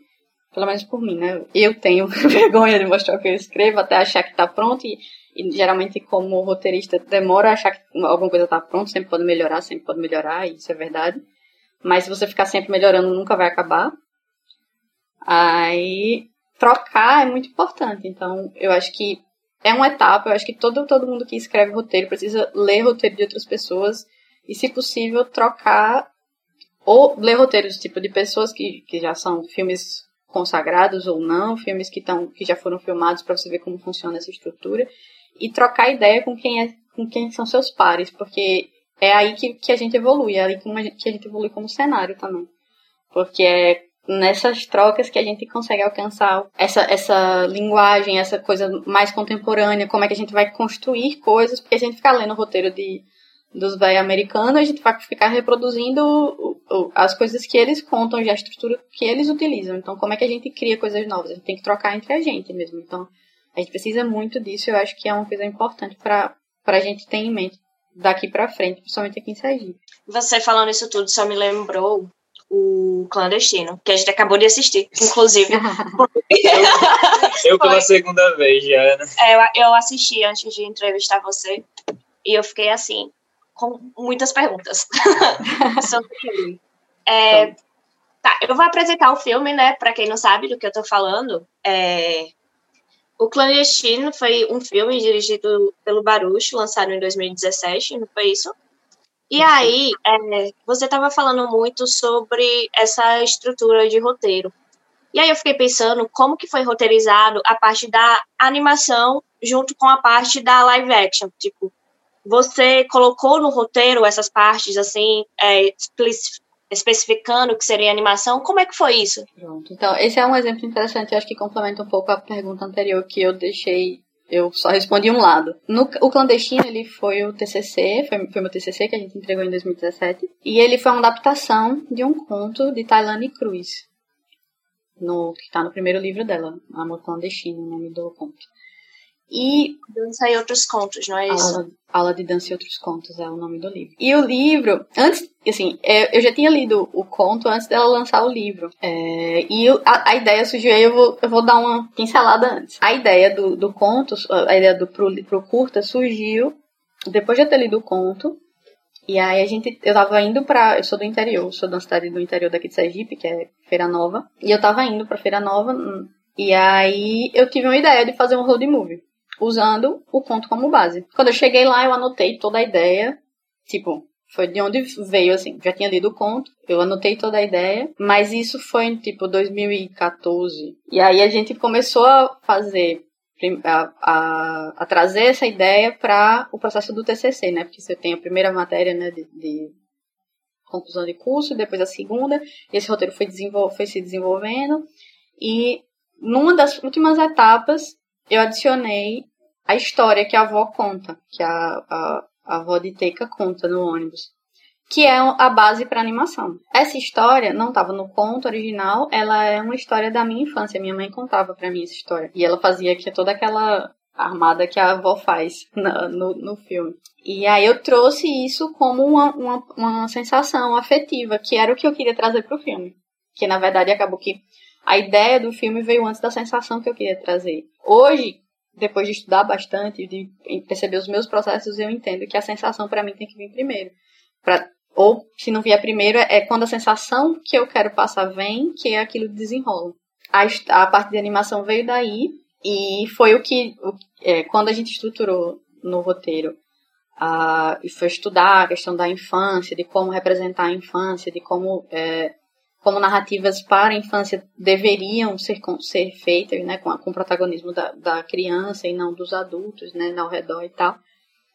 É, veio a animação e a gente, é, a gente contou, a gente sabia as cenas, primeiro porque tinha essa base da história, e depois porque a gente precisava detalhar as ações que seriam animadas. Em algum momento a gente, a gente fez uma, um esboço no primeiro momento e quando a gente chegou para a etapa do o, edit, o, o, roteiro foi inscrito no edital e passou, foi selecionado, né, para produção a gente passou no, no edital e aí na hora de animar a gente teve que detalhar ainda mais as ações para que ficasse, para que não fosse algo muito solto e para dar mais orientação mesmo para os animadores, que o que realmente tipo você deixar uma cena de animação muito solta é muito complicado para o um animador, porque ele pode, ele pode ter um trabalho que é desperdiçado, porque ele pode imaginar muita coisa, mas não ser aquilo que a gente estava precisando.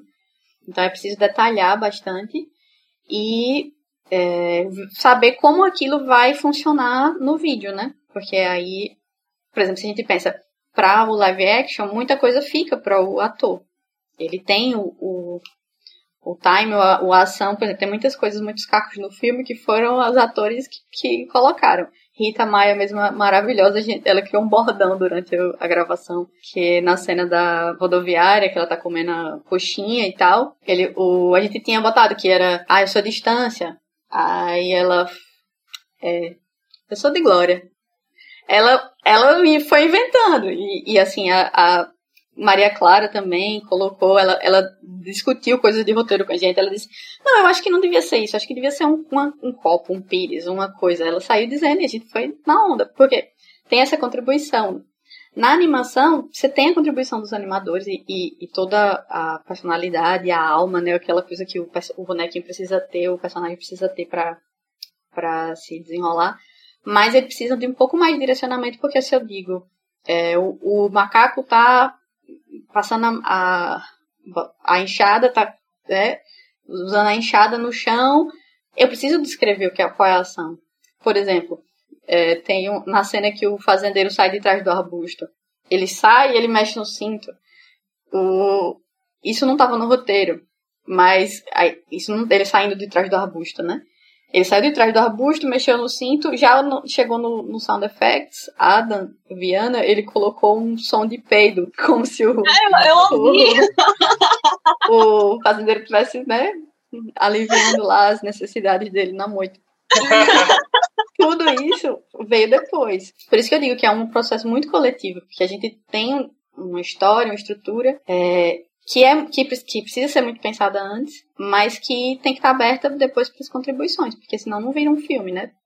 Vira, é só uma, uma reprodução daquilo e nem vai ficar tão bom. Uma outra coisa que, por exemplo, é engraçada do, do clandestino a gente tinha uma, uma ordem dos acontecimentos que tinha muito a ver com o caminho que a, o, o, o ônibus fazia. Aí, quando chegou na montagem, nossa montadora, Lu, Lu Silva, ela disse, eu acho que não vai ser, acho que eu vou trocar tal cena com tal cena. Isso já, ela já tava na, na ilha com o Baruch há um tempão, fazendo, ela, vou trocar, vou inverter. Aí Baruch disse, acho que não, acho que não vai funcionar, ela vai eu vou deixar aqui salvo esse seu e eu vou fazer o meu. Ela fez o dela. Quando ela fez. Quando ele começou a assistir, aí ela. Ele disse, vai funcionar, velho. Ela vai. Mas você vai ver. Você vai ficar aqui e vai assistir pra ver que vai funcionar. E porque se depois você não quiser usar essa, eu vou dizer que eu tenho uma versão muito melhor do que a sua, mas você quis usar a sua, que era ruim. E mudou a estrutura do mudou a, a posição do, do, roteiro, mas funcionou muito melhor pro filme. Só quem é de uhum. Sergipe e entende de rota que vai saber que foi muito estranho esse caminho de você ir pra Glória por Itabaiana é, e Dores pra depois Itabaiana. chegar Aí eu Só... vi aquele útero lá, sabe? A, a entrada de Itabaiana, que parece um útero. Eu acho ótimo. é. E como, como foi essa experiência de colocar todo mundo dentro de um ônibus e sair pela cidade de Sergipe? Foi muito bacana. Foi, foi assim, foi exaustivo, porque a gente precisava gravar nos finais de semana, todo mundo já trabalha, todo mundo trabalhava, todo mundo tinha né, suas, seus compromissos. Então a gente, trabalha, a gente gravou em finais de semana. Teve várias coisas, foi ótimo, tipo, o processo. Primeiro dia de gravação a gente foi roubado. Ah, lá no Parque da Cidade. Deus, conta essa história, conta essa história. É, não, então, a gente foi gravar primeiras cenas de janela, né? Tipo, a, a câmera virada pra janela pra ficar mostrando as, todas as cenas que tem paisagem pela janela. E aí a gente foi gravar isso no Parque da Cidade. No primeiro dia, gravou pela manhã, tudo. A gente parou pra almoçar. E aí, na hora que a gente tava parado pra almoçar, é, dois caras chegaram e assaltaram a equipe. Só que, tipo, tinham, tipo, sei lá, 30 pessoas. E aí, eles chegaram em duas pessoas. Tailândia estava na, na gravação e a minha. E aí roubaram os celulares delas e as bolsas. E todo mundo correu, né? Fum. Eu tava leda, eu fiquei, o que é que tá acontecendo? Não tô entendendo. Eu só entendi que, que tava sendo que era um assalto quando Manu, que tava grávida na época, ela era assistente de direção, ela passou correndo, grávida. Aí eu fiz, gente, por que ela tá correndo? Ainda teve, ainda ela caiu, ainda teve gente que correu pro banheiro. Quando a gente viu, os caras passaram, pegaram o celular e pegaram o gravador da gente, o gravador e o boom. E correram. Aí Baruch e outro, e outro cara da equipe, Marcão, tava fazendo áudio direto, correram atrás deles, conseguiram pegar o gravador e o microfone. Mas os celulares não. Aí a gente teve que. À tarde a gente cancelou a gravação e teve que reorganizar tudo pra ver como é que a gente ia dar conta da, da, do, da, da gravação do dia, né? Porque a gente perdeu um dia de filmagem. E aí, isso aqui em Aracaju, né? No, no interior foi Sussa. A gente foi pra Itabaiana, foi pra Glória e gravou em Dores também. É, a gente não teve nenhum nenhum contratempo, assim, né? Nesse nível. A gente começou desse jeito, mas depois foi de boas. Depois de ter sido assaltado no primeiro dia, o resto foi fichinha. Cara, isso é meu pior pesadelo, assim, quando eu tô num set. Tipo, eu sempre penso, e se a gente for assaltado agora? E se a gente. Todo set que eu vou, todo set eu penso, e se assaltarem a gente aqui, sabe? E essa sua... câmera, cara do caralho. E uhum. essas lentes, sabe? A gente vai estar tá muito lascado se roubarem a gente. Para o bem da, da. Se a gente for pensar, a gente nunca pensou em ser assaltado e foi assaltado no primeiro dia. Depois a gente não foi mais assaltado. Então acho que pensar ou não pensar se vai ser assaltado não muda muito. Porque se for, vai, vai rolar. E no dia a polícia tava passando, tipo, a polícia do que faz guarda dentro do parque, né? Estrategicamente, os caras pensaram, a polícia passou, eles foram, foram muito espertos, eles foram muito espertos. Eles chegaram e, e fizeram o serviço deles. A gente tava fazendo o nosso, se distraiu, eles fizeram deles, é assim, a vida. Vocês olharam Mas... na OLX depois para ver se os gravadores estavam lá? Não, o gravador a gente pegou os celulares e nunca. nunca ah, é verdade. Ai, que pena. Tá nas trocas agora. Já era. Tem muito tempo, já tá velho esse celular. É, é, é, já era. Como foi também a experiência de adaptar um conto para o cinema?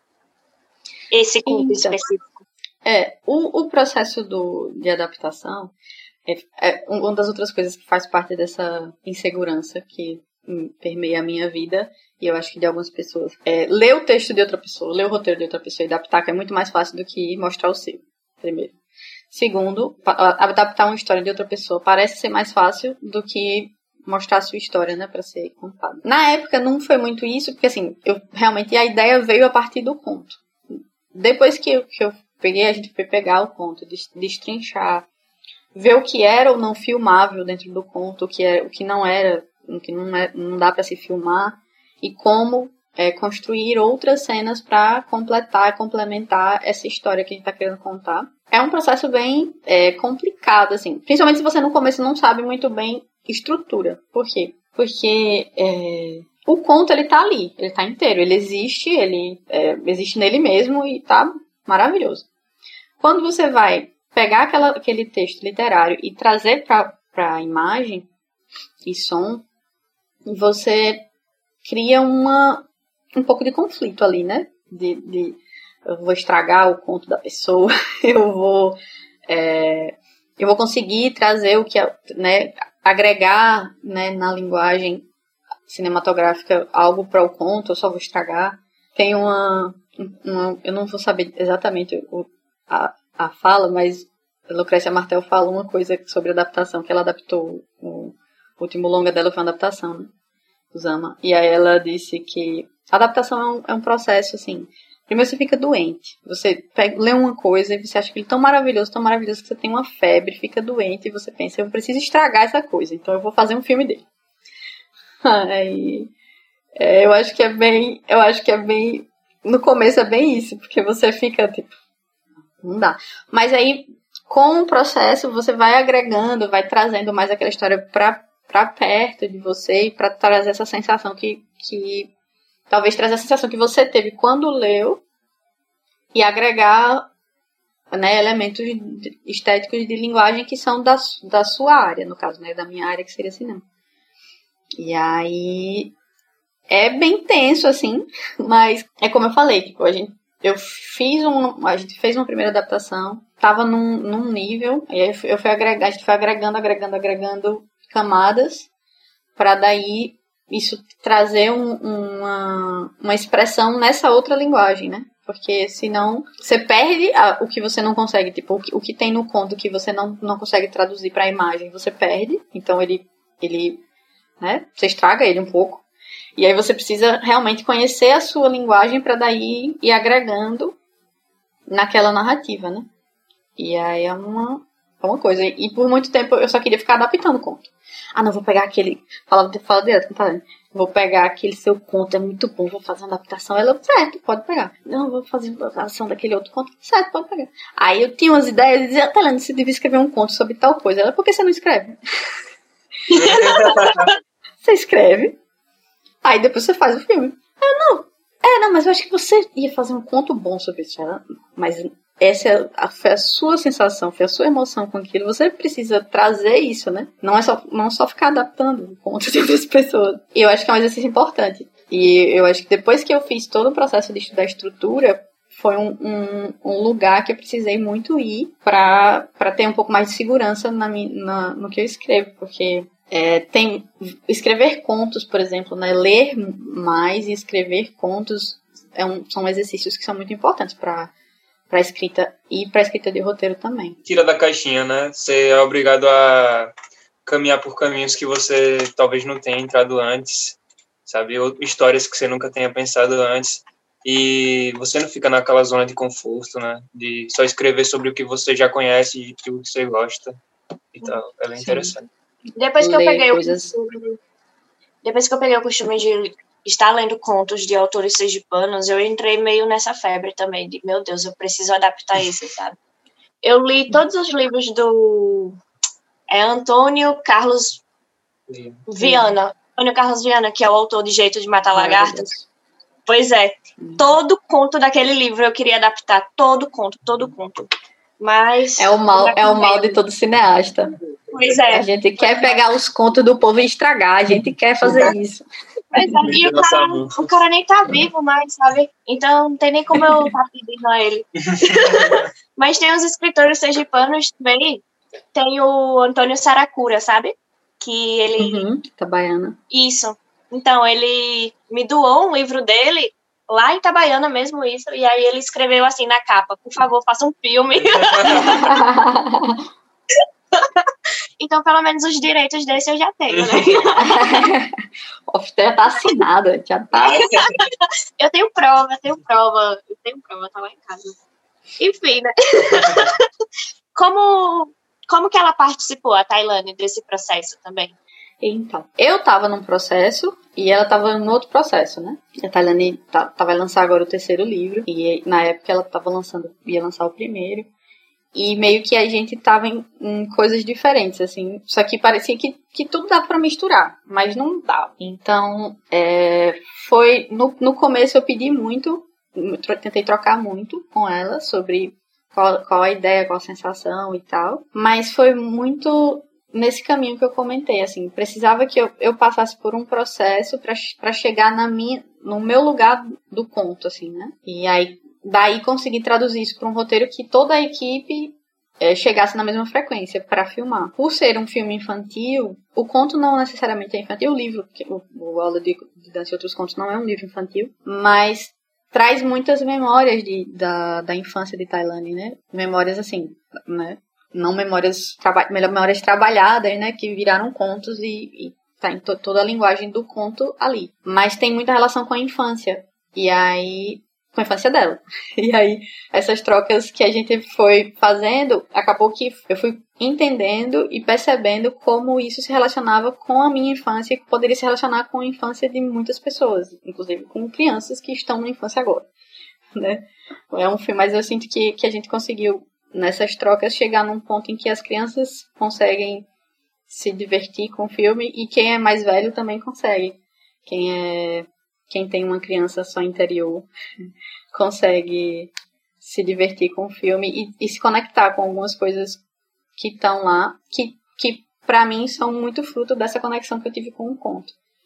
Então, a princípio nossas trocas eram muito assim, né, meio na, na forçação de barra, assim, da minha parte. Hoje, é, eu acho que no processo, ela me ajudou, no meu processo, ela me ajudou muito, porque é, observar o processo de, de, amadurecimento dela como escritora e de perceber como, como esses processos foram para ela, me ajudaram muito a perceber o meu tempo e como são os meus processos e, e além de, de de diversas outras coisas que ela me ajuda muito o tempo todo, assim, de, de troca, de conversas, de livros que, que ela lê, o que eu leio, que a gente discute e vai fazendo essa visão de mundo, né? Mas como a gente tá em linguagens diferentes, acaba que hoje em dia ela tá muito mais ela fazendo, vamos fazer um filme de tal coisa, vamos escrever um roteiro, aí a gente fica vendo os curtas, os, os filmes, e ela, ah, tô doida pra fazer um filme, vamos fazer um filme. Aí agora eu fico dizendo, não, calma, você não quer fazer. Não, vamos, gente com calma. Não é assim também, não sai um roteiro assim do nada. Mas é, é, isso, eu acho que é, que é troca, né? E, e, tudo é troca, a gente precisa ir fazendo isso pra, pra crescer. Como faz para quem quiser assistir esse filme? O Clandestino, ele tá na, no SPCine Play. Ele foi, a gente foi, foi selecionado, a gente passou em dois festivais um, a Mostra Infantil de Florianópolis e o, o Com Kids. E aí no Com Kids a gente foi é, selecionado e, e, o filme foi é, comprado direito para ser exibido no SPCine Play. Então qualquer pessoa pode acessar, é só entrar lá no site e fazer o cadastro e pode assistir o filme. É, tá lá disponível, de graça. Tem outros filmes lá no SPCine Play que também são, podem ser vistos de graça, então eu acho que é uma boa para todo mundo agora na pandemia ficar assistindo, mostrar para as crianças. Eu fiquei, eu fiquei meio maluca depois que a gente fez o filme, que eu queria ficar mostrando para as crianças que eu vi, eu queria, mas veja veja veja esse filme, o que, é que vocês acham? É claro que hoje, quando eu assisto o filme, eu penso, ah, devia ter feito isso diferente, ah, essa fala devia ter sido. Mas, é, mas hoje, hoje em dia, eu acho que o processo criativo, ele passa muito pela, pelo amadurecimento de, do seu processo, assim. Como pessoa também. Não que pessoa, que pessoas podem ser, chegar ao amadurecimento criativo aos, sei lá, 12 anos. Mas no meu caso, com quase 30, eu ainda estou passando por esse processo.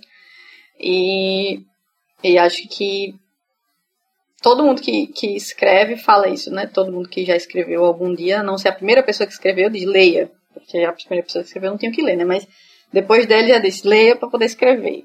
Pesquise, estude a linguagem, principalmente, porque a linguagem vai lhe dar as, próprias, as saídas para os problemas que você encontrar no caminho. Porque às vezes você tem uma ideia que é maravilhosa, mas quando chega na hora de colocar na prática, ela trava. E aí parece que você não está sendo criativo o suficiente, mas não é, porque você não, não domina a linguagem. E aí talvez as, as saídas que você poderia encontrar.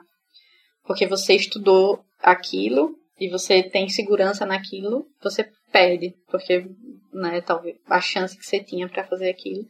E sentar para escrever, porque a gente que é de audiovisual, eu acho que ele tem muita. eu posso, tô falando todo mundo, mas vou falar por mim. Eu tenho uma tendência a procrastinar e a demorar e a não sentar para escrever e achar que não vai funcionar. E quando você está escrevendo, você fica pensando, ai, não vai ficar bom, o que, é que as pessoas vão pensar? E aí, se fizer isso, fudeu, você não escreve, nunca sai do lugar e, e as ideias ficam lá presas. E, e assim, uma coisa que eu percebi depois de fazer muitos cursos de roteiro é que nenhuma das histórias que aquelas pessoas estão querendo contar, eu contaria. E a história que eu quero contar, aquelas pessoas não contariam. Tipo, cada ideia é original de algum, porque ela vai partir de uma vivência, uma experiência né, individual e dentro do contexto social que aquela pessoa está inserida. Então, se você não escrever, ninguém vai escrever aquela história. então, você precisa sentar e escrever. Eu iria perguntar o que você diria a quem quer começar a escrever um roteiro agora, mas você meio que já respondeu. É. mas o que você diria para uma pessoa que quer começar, quer fazer um roteiro, mas não tem ideia de como começar? Qual é o primeiro passo, mesmo que ela não seja de audiovisual? Então, complexo. eu acho que, que eu acho que tem que partir da sensação. Tudo tem que partir da sensação. Se você é, foi sensação assim, você foi tocado por uma coisa, às vezes pode ser é, sei lá, um filme, um conto, uma cena na, na vida cotidiana, uma pessoa atravessando a rua, um gato, sei lá. E você ter, ter a noção de que aquilo pode ou não virar uma ideia. Você, aquilo, a sensação virar uma ideia e daí virar uma outra coisa. Só que ela só vira de ideia para outra coisa se você dominar uma certa linguagem. Não necessariamente a linguagem padrão, mas né, a linguagem né, tradicional, clássica. Alguma linguagem. E aí você vai, ter, vai precisar encontrar os meios para expressar aquilo. Então, é, por exemplo, eu me descobri, descobri muito que muitas coisas para mim vinham de memória. Parece que é óbvio, mas quando você é, precisa exercitar aquilo, tipo, exercitar o olhar sobre uma memória específica da sua infância ou da sua vida e trazer aquilo é um exercício. O, pode vir de uma memória, pode vir de uma entrevista. Você, se você quer sentar e escrever um roteiro, não importa. Não, eu quero escrever. Você pode ter vários, várias ferramentas. Você pode sentar, pegar um questionário, passar para uma pessoa que você, sei lá, sua avó, você faz, responde aquele questionário com sua avó, e a partir dali você tem uma história e escreve um roteiro. Dá para fazer isso? Dá. Pode não ser o melhor roteiro que você já escreveu, pode nem, ser, pode nem vir a ser filmado, mas se você gosta de escrever roteiros, você pretende fazer isso, é importante você exercitar essa escrita. E eu acho que tem que ser algo que comova a pessoa, senão você desiste da ideia na metade e nunca vai terminar. E fica com a gaveta cheia de um monte de ideia de roteiro que você nunca terminou. Mas que precisa passar por etapas para chegar em algum lugar. Inclusive, eu estava até pensando em fazer, eu acho que ainda vou. Eu fiz, a gente começou um grupo, né, Felipe, de, de roteiro, discussão de roteiro, que está um pouco parado agora por causa das movimentações, dos editais e tal, mas que a gente vai retomar. E eu estava pensando em fazer justamente um, uma proposta disso, de para as pessoas terminarem os seus roteiros, pegar os roteiros que estão parados lá, as ideias que estão lá paradas e trazer, porque meio que para mim foi isso, eu preciso exercitar, eu só preciso, preciso de demanda. Se a pessoa não me passa uma demanda com prazo, eu não faço. Então, eu precisei da demanda para ir fazer. E aí eu precisei disso para poder ir sentar e fazer e ver em quanto tempo, por exemplo, eu faço um roteiro, eu faço um argumento e estruturo mesmo um roteiro e como é que funciona para mim. E dá para trocar essas ideias é muito bacana, porque você vai vendo como cada pessoa tem um processo, e às vezes a pessoa não desenvolveu o processo ainda, e ver como outras fazem pode ajudar ela a perceber. Não necessariamente reproduzir, mas perceber como é que funciona para ela. E aí, eu acho que tem, tem vários processos, né? Tem a ideia, mas tem a estrutura, tem o seu ritual para escrever, tudo isso faz parte do processo de escrita de um roteiro para cinema também. Eu acho que, que é isso. Você respondeu tudo muito completamente. então não, não falta mais nada. Tem mais alguma coisa que você gostaria de falar? Acho que tem uma coisa que eu, que eu acho que é legal compartilhar. É, eu sou uma pessoa que, que nunca fui muito de escutar podcast, é uma confissão. Eu não escutei muitos podcasts. Até começar a fazer um. Eu faço parte de um podcast chamado Fala Pote. A gente está terminando a primeira temporada agora. Onde dá para ouvir? No Spotify, é, Spotify, no Google Podcast, no iPodcasts. É porque eu sou a pessoa, eu, sou, eu não sou a pessoa que é da, das redes. A pessoa das redes é Camila Pedrosa, que é a, que é quem é antenada. Eu sou, eu sou, eu sou a pessoa velhinha. Eu sou uma pote velha. Tem, tinha dois podcasts que eu. Tem um podcast que eu escutava bastante, que era o Primeiro Tratamento. Eu ainda escuto. Tem no Spotify também. Que traz várias entrevistas de vários roteiristas, é, de curtas e longas, e tem muitas coisas bacanas lá para escutar. É, e recentemente, dentro do Fala Pote, a gente conheceu um podcast chamado Roteiro São de Vênus, que é produzido pela Alice Carvalho e pela Vitória Real, que são do Rio Grande do Norte. E elas falam, é, são cinco episódios é, que vão discutindo passo a passo como é o processo de roteiro. Eu achei bem bacana isso. Acho que é, que é legal para compartilhar com o pessoal que, que gosta. É, e aí é isso. Eu acho que é isso. Escrevam, como eu disse. Se ninguém escrever, se você não escrever a sua história, ninguém vai escrever. E se a gente pensar que a, as produções que são estão no mainstream são dominadas por um, um olhar específico e uma visão específica de mundo, a gente realmente é deveria ser obrigado a escrever para poder desconstruir esse mundo como tá, né? Porque a gente tem que ter outras narrativas para poder construir um mundo de um jeito diferente. Então todo mundo tem que sentar a bunda e escrever. Bom, é isso, tem gente. que aproveitar esse privilégio. Muito obrigada, Jéssica, pela sua participação Obrigado. hoje. Foi muito construtivo.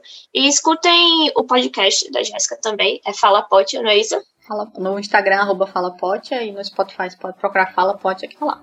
Pronto. Podem procurar também esse roteiro São de Vênus, se você se sentiu interessado. Eu vou ouvir, porque parece ser muito interessante. É, mais uma vez, muito obrigada. Muito obrigada. Você foi um anjo.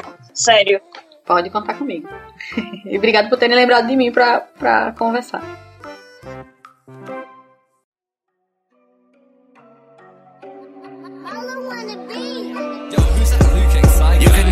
High as me. Instead, you're on top, is that irony? I just don't see the rivalry. Cause I'm in a stew, can I get some quiet, please?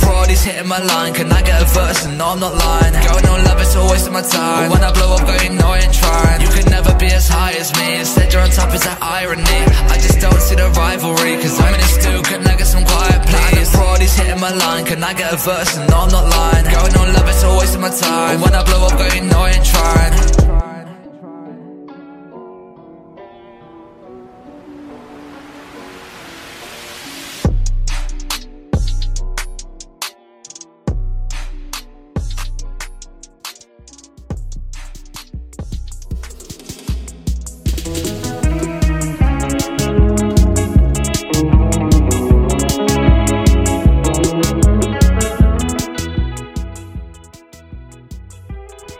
O Inferninho no Bueiro é um programa idealizado pelo coletivo Inferninho em parceria com a Rádio Bueiro. Música tema Que Delícia por Camilo Santana. Edição por Danilo Duarte e Fábio Arikawa. Identidade visual Rô Aragão e o texto é por mim, Maiara Monteiro. E nesse último episódio dessa segunda temporada do Inferninho no Bueiro, a gente manda um agradecimento especial para as meninas daqui da Rádio Bueiro, Jana, Ju, Tereza.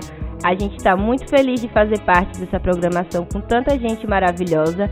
E para você que é ouvinte, eu queria dizer que amanhã às 15 horas nessa mesma rádio começa a segunda temporada do Contra Cor, um programa idealizado pela coletiva Escapa.